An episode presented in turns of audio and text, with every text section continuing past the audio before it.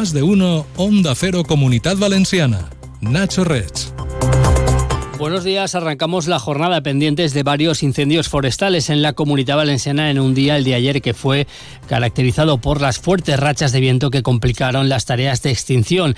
El fuego más preocupante es el que afecta al bosque de la Devesa del Saler dentro del Parque Natural de la Albufera en Valencia, que permanece todavía activo. Enseguida le vamos a dar la última hora. El diario La Razón, por su parte, destaca hoy en la primera página de su edición regional que los presuntos lobos que mataron a 10 ovejas en Aras de los Olmos en realidad fueron perros. El estudio molecular que se está realizando en Barcelona, dice este diario, descarta ya la posibilidad de que el ataque sea de lobos. Hasta las siete y media, como cada día, vamos a repasar la actualidad regional más destacada.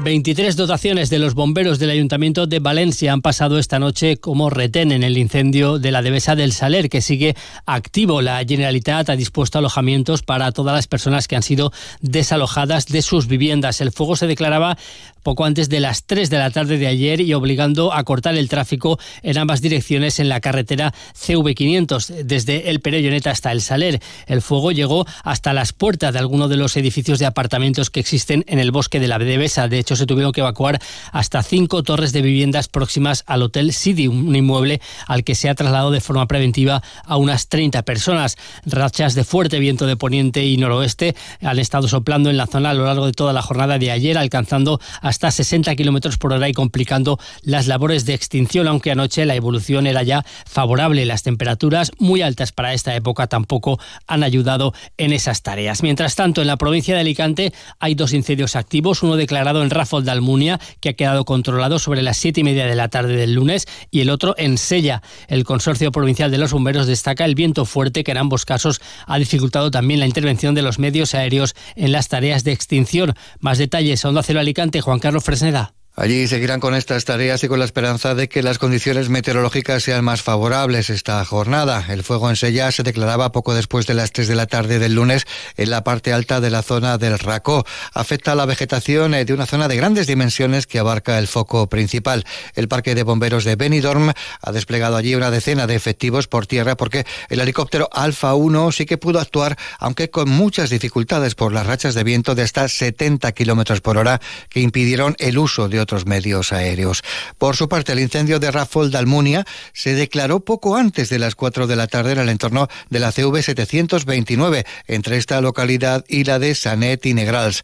Está en una zona montañosa con arbolado y se encarga de la extinción el Parque de Denia, con varios medios terrestres, una decena de efectivos y dos unidades de bomberos forestales. El fuerte viento allí provocó la retirada del medio aéreo que llegó a movilizarse para intentar avanzar con la extinción del fuego.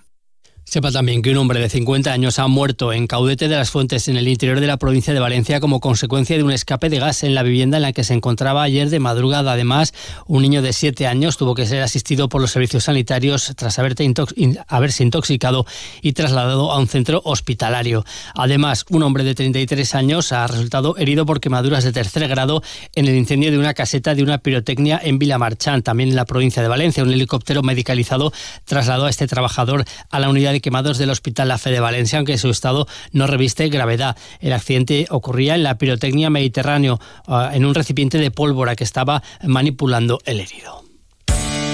Todos los martes en Onda Cero, Comunidad Valenciana en la Onda y Caixa Popular, un foro radiofónico donde de la mano de Caixa Popular conoceremos proyectos innovadores, solidarios y de carácter social, donde ponemos el acento en las personas y la sostenibilidad de nuestro entorno.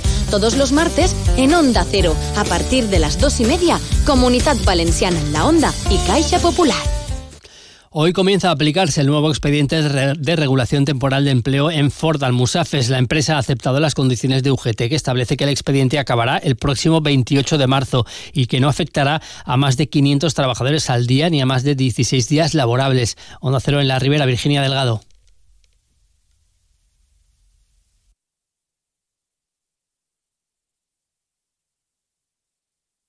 Carlos Fové, el presidente del comité de empresa Ford Almusafes, ha incidido en que el ERTE solo podía estar vinculado a un problema puntual por falta de producción y no por exceso de personal. Lo que pueda suceder después del 28 de marzo dependerá, ha dicho, de la reunión que se mantenga en abril con la directiva de Ford a nivel mundial. La empresa ha aceptado nuestras condiciones en cuanto a, a fecha límite, el 28 de marzo, y el número de afectados por día de 500 personas. Y lo demás ya queda todo supeditado a la reunión que podamos mantener con la cúpula directiva de Ford a nivel mundial para que al final pues nos desvele qué apuesta de transición hasta la electrificación piensa hacer la multinacional con Almusafes y a partir de ahí pues abrirá otro escenario. Las condiciones económicas del ERTE serán las mismas que en los últimos aprobados 80% del salario real y 100% de pagas extras, unas condiciones que no comparte STM. Escuchamos a su portavoz Daniel Portillo. Y por nuestra parte STM no ha firmado porque consideramos que mantiene una pérdida de un 20% del salario que ya con las condiciones económicas que tenemos del último acuerdo de electrificación en el que nos congelaban el salario durante cuatro años y en estos dos años que llevamos ya tenemos una pérdida cercana al 10%, el poder adquisitivo que estamos perdiendo ya es más que suficiente. Las plantas afectadas por el ERTE serán las de motores y vehículos. Y por su parte, los nuevos dueños de Marinador asumen sus 100 millones de deuda con un expediente de regulación de empleo para el 7% de los trabajadores fijos. Afectaría en total a unas 76 personas del complejo turístico. También prevé la nueva propiedad externalizar algunos servicios. Castellón Alberto Domínguez.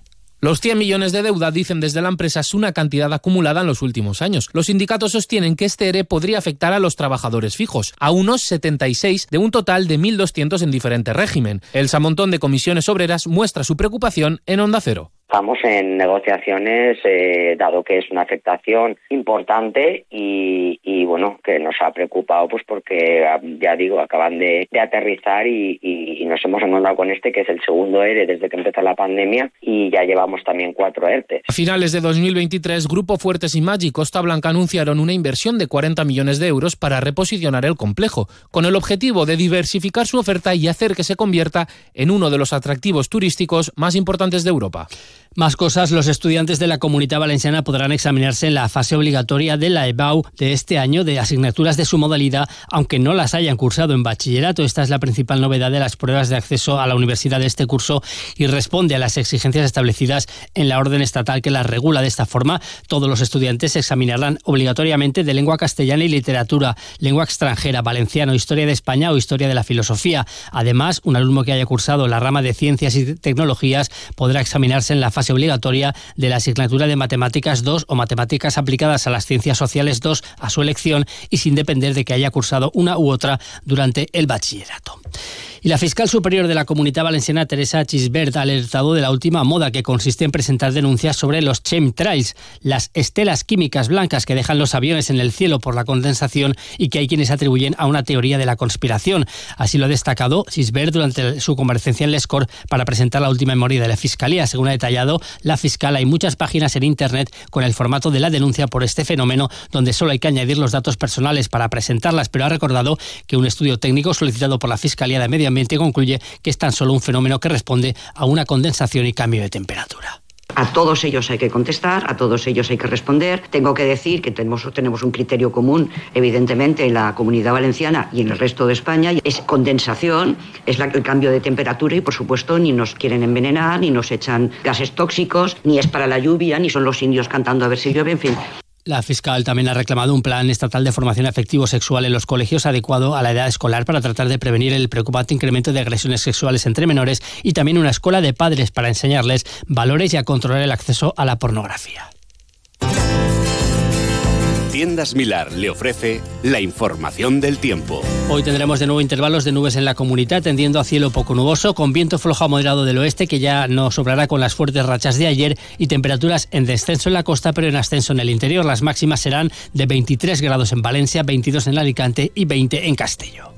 ¿Quieres cuidar del planeta y de tus prendas al mismo tiempo? Ven a Milar y descubre la lavadora Siemens, líder en ahorro de energía y rendimiento impecable. Nuestros clientes la aman por su silencioso funcionamiento y la increíble variedad de programas. Porque en Milar pensamos en todo para que tú solo te preocupes por disfrutar. ¿A qué estás esperando? Pásate por tu tienda Milar más cercana. Siete y media sigue la actualidad aquí en Onda.